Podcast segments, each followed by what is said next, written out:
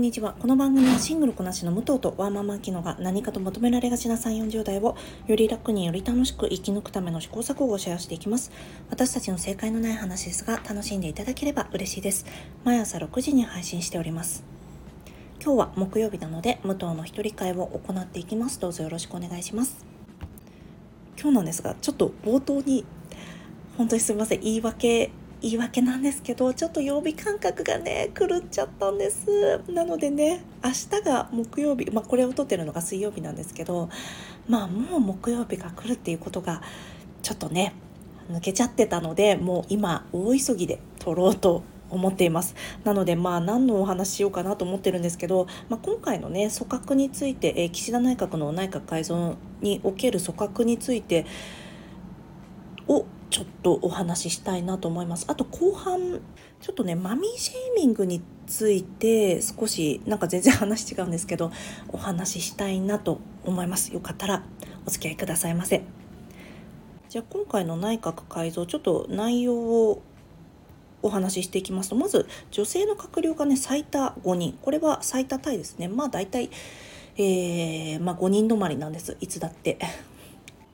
で今回それよりひどかったのがより実務に関わる副務大臣26人と政務官28人の女性の起用がね今回ゼロだったんです。すごくないですか？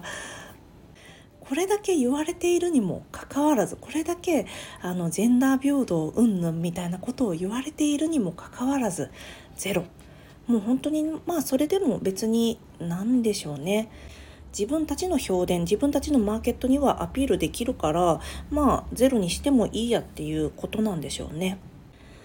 であとこれに関連しまして国民民主の、えー、新馬幹事長がね言ったことが私はちょっとねもう何なのって 思ったのでその話をちょっとしたいんですけどもその何て言ったかっていうとですねまあ国民民主、えー、自民と連立したいって言っているっていうのもまあ前提においてちょっと話すんですけどもう女性が何人とかそういう時代じゃないと思うよ。女性が多いからいいとか閣僚に女性が何人とか副大臣政務官に女性がいないとかそういうジェンダーの数をうんぬんしてるのは日本だけですよ。っていう発言をしたんですよね。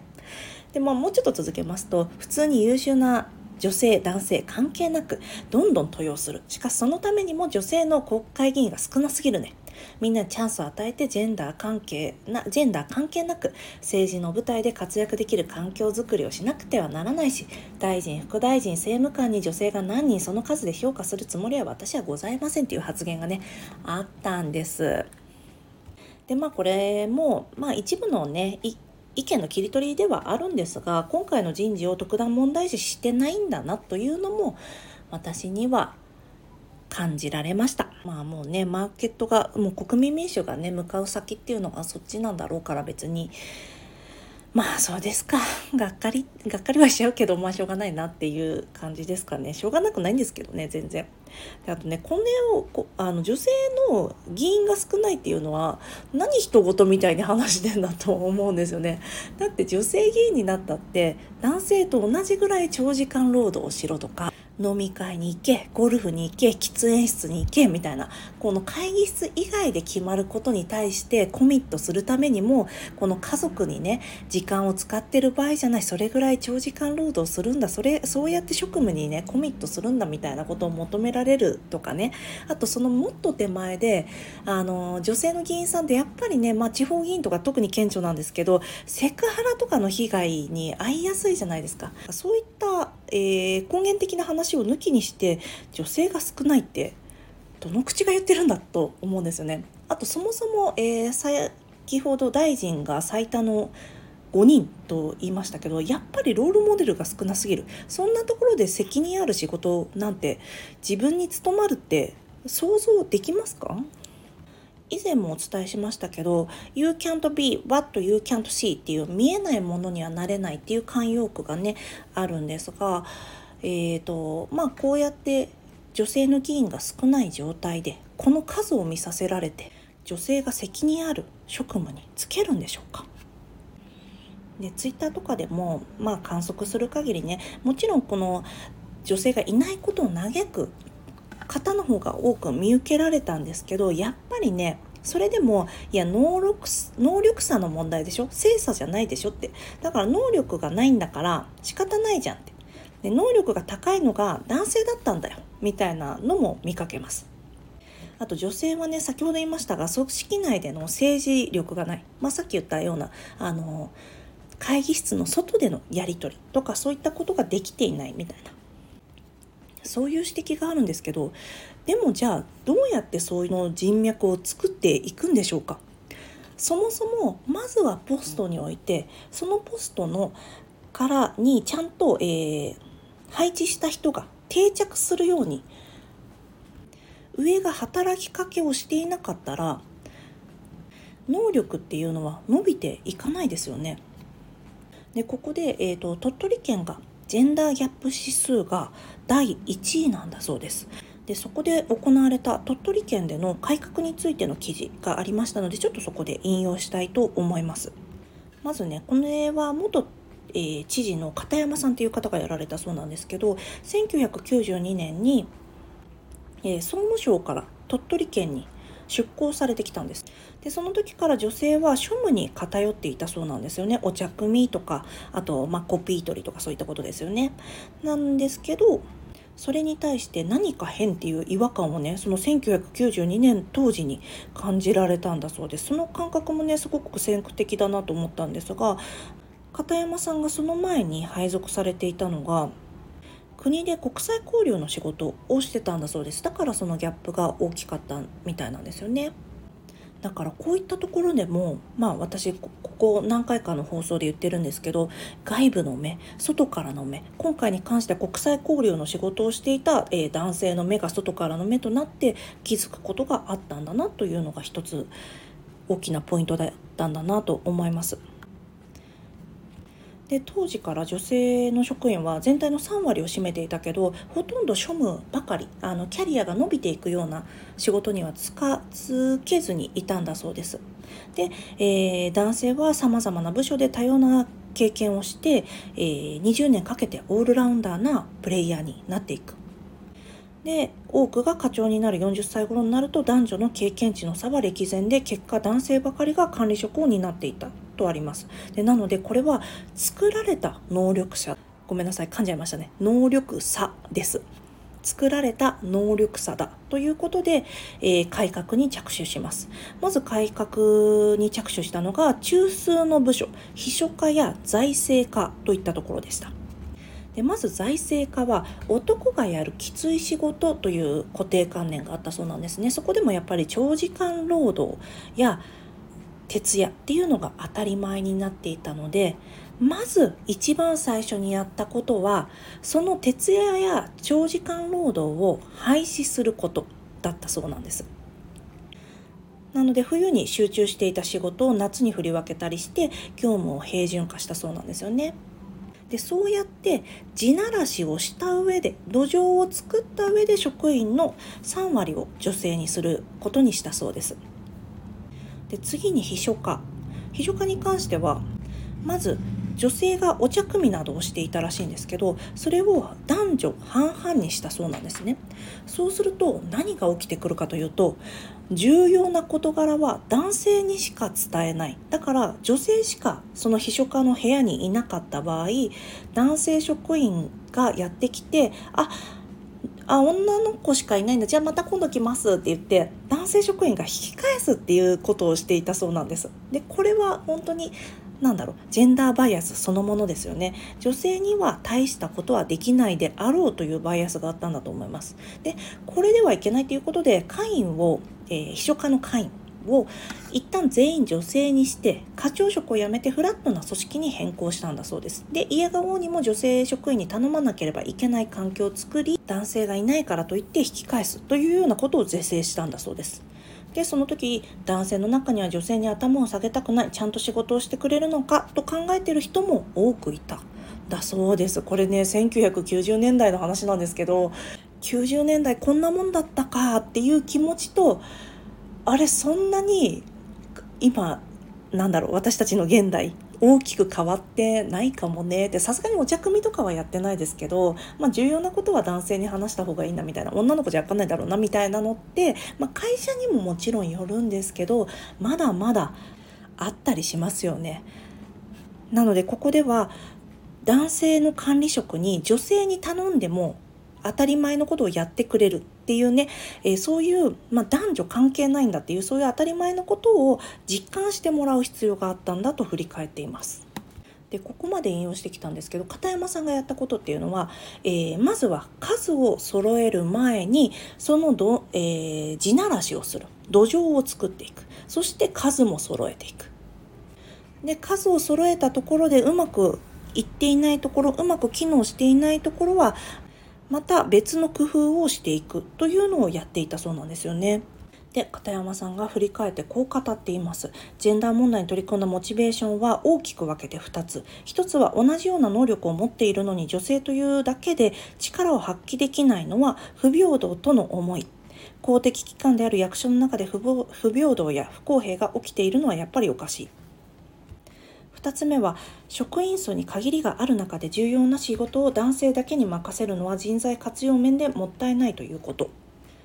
でその上でこうした課題は1人の力や短期間で全面解決するのはなかなか難しく特効薬はない。鳥取の場合も私の取り組みを公認の知事や幹部が引き継いでくれたからこそ今があると話しています。ではここで冒頭の岸田内閣に帰っていきたいと思います。まず一つは、えー、今回このような組閣をしたことで女性の、えー、本来であれば抜擢さえしてもらえれば積むことができたかもしれないキャリアであったりとか得られたかもしれない能力というものを得ることができなかった性別の人たちがいます。そしてその方たちがえー、男性に比べて有能ではないとされた理由がもしかしたら性別によってその能力を得ることがそもそもできなかったんじゃないかということにもっと目を向けてもいいかもしれません。で、えー、先ほど片山さんが言っていた2つ目の職員数に限りがなかある中で重要な仕事を男性だけに任せるのは人材活用の面でもったいないっていうのはそのまま、えー、岸田内閣にも言えることだと思います。そしてこの内閣にですね単一のジェンダーしかいないことというのは私たち日本に、まあ、いろんなジェンダーの方が住んでいる半分以上はえー、まあ、男性以外の方が日本に住んでいると思います。その人たちのための視点であったり声っていうのが拾われなくなってしまうっていう不利益があると思います。で国の中枢でこうやって精査による能力差が作られているとなったら民間企業ではどうなるでしょうか結局またそれも同じく作られた能力差また新たに生まれてしまうことになるんじゃないかなというのを今回の組閣に対して私たちにとっての不利益であると感じたところの一つであります。いかがでしたでしょうか？こういった扱いにやっぱり慣れてしまってはいはいまた0人なのねみたいな気持ちになっちゃうんですけどまあこういったね鳥取の取り組みを見て面倒だけど一回一回言っていかなきゃなと思ったんですこのね記事自体は実は4月に出ていた記事だったんですけど今回の組閣に対して、まあ、女性ならではの感性であったりとか、まあえー、ジェンダー平等が進んでいないっていうことでまた注目されているので、まあ、見られた方ね多くいらっしゃるんじゃないかなと思います。よかったらリンクを貼っておきますので読まれてみてください。ではここからちょっと雑談なんですが私がこれって mommy shaming なんじゃないのって思った話をちょっとさせてください。え、先ほどですね Voicy のパーソナリティの方で、まあ、男女の平等ってまだまだ進まないよねっていう話を聞いていたんです。でまあ男の人は子供が生まれたとしても今まで通り遊びに行けないなであったり今まで通り仕事できないなっていうことは頭によぎらない。経済的にああ子供生まれるんだどうしようっていうことは考えたとしても自分の時間が何か拘束されるとは考えていない。ケア労働が自分に発生するとは考えていない。っていう話をしてたんですね。でそうなってくると結局妻が夫の教育をしなくちゃいけない。でもそんなのおかしいよねって。なんでわざわざ同じ大人に教育しなくちゃいけないんだ？ってもうそもそもあの教育され済みであってくれよ。って思うんだけどまあそれがちゃぶ台返しみたいな話にはなるけど結局それってお母さんが息子のことをちゃんと教育していないよね。お母さんがそもそも息子をちゃんと教育しておいてくれたら妻が息子のことを教育する必要なんてないのに。お母さんっていうのは結局息子のに対しては甘くなっちゃうんだよねっていう話をしてたんです。で私はこれにまあもちろんね経験豊かな方なので私より高い視座で見るとそういった面もあるんじゃないかなとは思うんです。なんですけど、ま、この話する時今だったら危ういからちゃんと父親にも言及した方がいいし父親に言及しないで母親が息子の教育をちゃんとしてないっていうのはもう今はねマミーシェーミングなんじゃないのって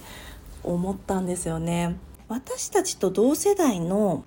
男親がそういうのが全くできていないとしたらまあもうちょっとそういった面を持ってて欲しかったみたいなのはあると思うんですけどでもそれってお母さんの教育だけでどうにかなったのかなとも思うんですよ。